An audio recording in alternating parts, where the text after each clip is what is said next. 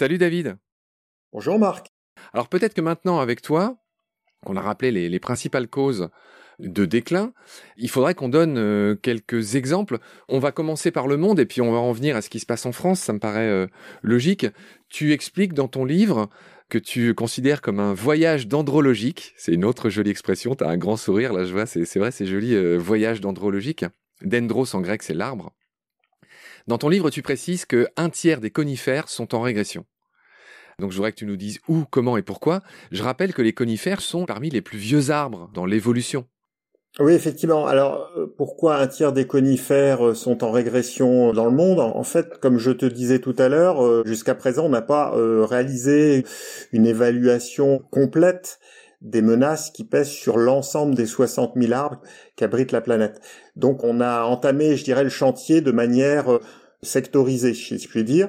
Et pour le coup, les, les experts ont souhaité d'abord se pencher sur les conifères, qui sont pas très très nombreux. Alors j'ai pas le chiffre en tête, mais effectivement, ce n'est pas la majorité des arbres qui constituent la canopée mondiale.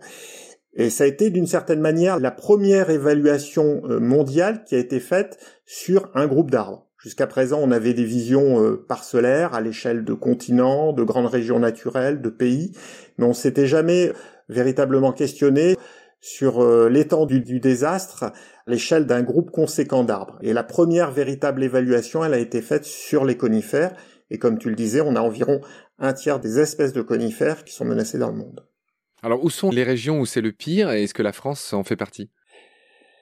Alors la France est relativement euh, épargnée, si je puis dire, par la disparition même d'espèces, puisque déjà en France on a relativement peu d'espèces. Comme je disais tout à l'heure, on a à peu près 70-80 espèces qui sont naturellement présentes dans l'Hexagone, et euh, in fine on a peut-être une petite dizaine d'espèces qui sont euh, véritablement menacées de disparaître dans notre pays. Les hotspots... Pardonne-moi de t'interrompre.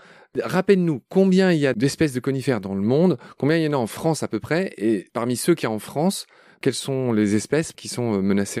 Alors, dans le monde, on a donc environ 600 espèces de conifères, ce qui représente finalement à peu près 1% des espèces présentes sur la planète, ce qui est très peu.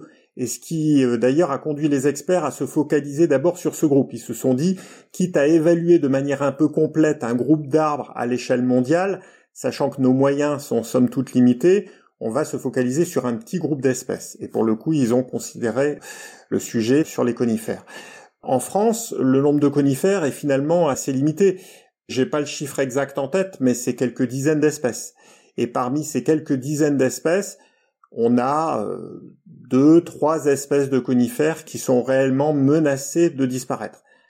L'exemple le plus emblématique que j'ai en tête, c'est le pin de Salzmann, donc un pin qui est euh, très proche du pin noir d'Autriche que l'on trouve euh, communément dans dans les parcs et jardins, mais aussi en forêt, puisque c'est une espèce qui a été très plantée euh, au XIXe siècle pour limiter l'érosion des sols en montagne notamment.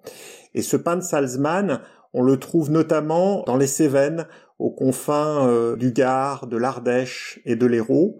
Et c'est une espèce qui est très menacée puisque justement elle s'hybride très facilement avec le pin noir d'Autriche que j'évoquais précédemment. Donc il y a un risque important de ce que les biologistes appellent une problématique de pollution génétique. À partir du moment où le pin de Salzmann va s'hybrider assez facilement avec le pin noir d'Autriche que l'on aura introduit et qui se trouvera à proximité des boisements naturels de ce pin de Salzmann, on aura beaucoup d'hybrides et ces hybrides risquent de prendre le pas sur le pan Salzman qui est lui-même euh, plus vulnérable. D'accord, donc voilà ce qu'on pouvait dire sur les conifères. Tu dis qu'un tiers des érables aussi sont euh, menacés.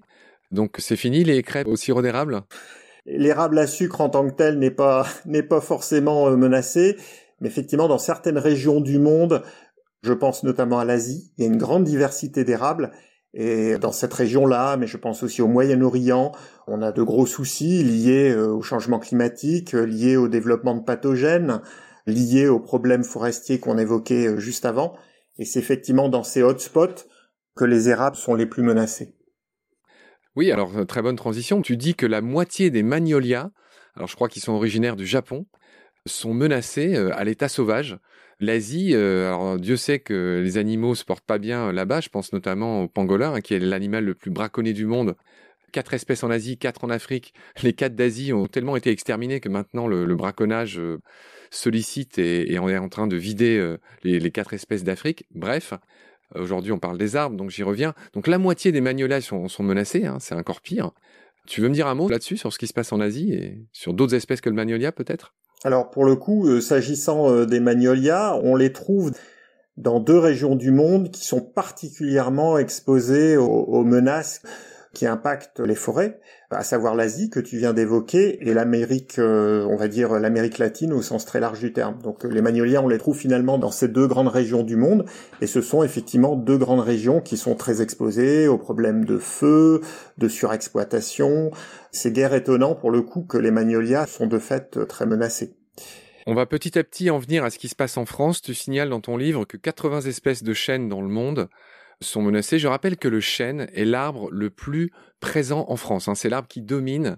C'est l'arbre emblématique de nos forêts. Voilà, en France, il faut le savoir, l'arbre le plus euh, représenté, c'est le chêne. Sur ces 80 espèces de chênes menacées dans le monde, est-ce qu'il y en a en France? Comment se portent nos chênes en France? Alors, nos chênes se portent... Euh, comment dire, euh, à l'échelle des espèces, donc à l'échelle des chênes qui seraient éventuellement euh, susceptibles de disparaître en tant qu'espèce, seul un chêne est menacé en France. Ce chêne, c'est le chêne foliège, qui est très voisin d'un chêne qui est beaucoup plus connu et que l'on appelle le chêne liège. Le chêne foliège, il est présent de manière extrêmement localisée dans le sud-est de la France, du côté des Alpes-Maritimes et du Var. Donc la menace est liée au fait que les boisements qui abritent ce chêne sont très très réduits. Donc le jour effectivement où on aura un vaste incendie de forêt qui va impacter ces îlots de bois très réduits, forcément l'espèce va disparaître. Donc euh, les individus en tant que tels aujourd'hui ne sont pas euh, euh, maladifs ou ne sont pas menacés, mais compte tenu du fait qu'ils sont très peu représentés et qu'ils sont dans une région très exposée au risque d'incendie, elles deviennent mécaniquement menacées, si je puis dire. S'agissant des chênes, après toute la difficulté est de voir ce qu'on considère comme étant menacé. Les chênes que l'on trouve communément en France, le chêne Cécile, le chêne pédonculé et d'autres ne sont pas menacés en tant que tels. Par contre, ils constituent des forêts qui sont euh, très exposées aux problèmes de changement climatique, etc. Donc pour faire simple, l'espèce en tant que telle n'est pas menacée, mais les forêts euh, qu'elle compose sont aujourd'hui euh, extrêmement euh, perturbés par plein de soucis qui impactent nos forêts. Donc ce que je disais à l'instant, changement climatique, maladies, etc. Tu mentionnes que 60 espèces de bouleaux, pareil, euh, sont menacées dans le monde. Alors bouleau, je pense tout de suite à la taïga, enfin qui est une partie importante. Euh, enfin, il y a beaucoup de bouleaux dans ces taïgas, dans le septentrion, enfin au nord euh, du monde. Est-ce que c'est dans la taïga qui sont menacés? C'est où qui sont menacés les bouleaux? Non, on retrouve une fois de plus l'Asie. L'Asie abrite une grande diversité de bouleaux qui sont pour certains menacés. En France, nous avons aussi une espèce de bouleau qu'on appelle le bouleau nain. Alors pour le coup, c'est un arbre qui ne dépasse pas quelques décimètres ou quelques mètres tout au plus. Tout en étant un arbre, je me permets de t'interrompre, le boulonnat, en fait, il est classé comme un arbre, mais il est moins grand qu'une graminée. Tout à fait. Explique-moi ce paradoxe. Après, tout dépend ce que l'on entend par arbre. Les définitions sont parfois un peu fluctuantes.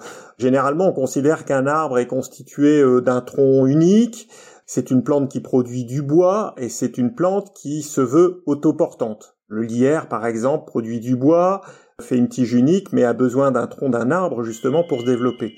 Donc si on se limite à cette définition, on peut intégrer le boulonnin dans la catégorie des arbres.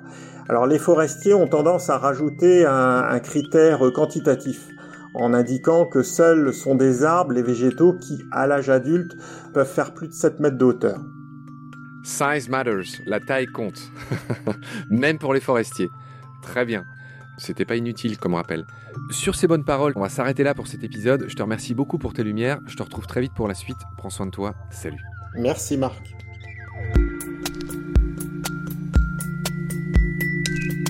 Pendant notre combat, nous deux, tu avais l'œil du tigre. Tu en voulais ce soir-là.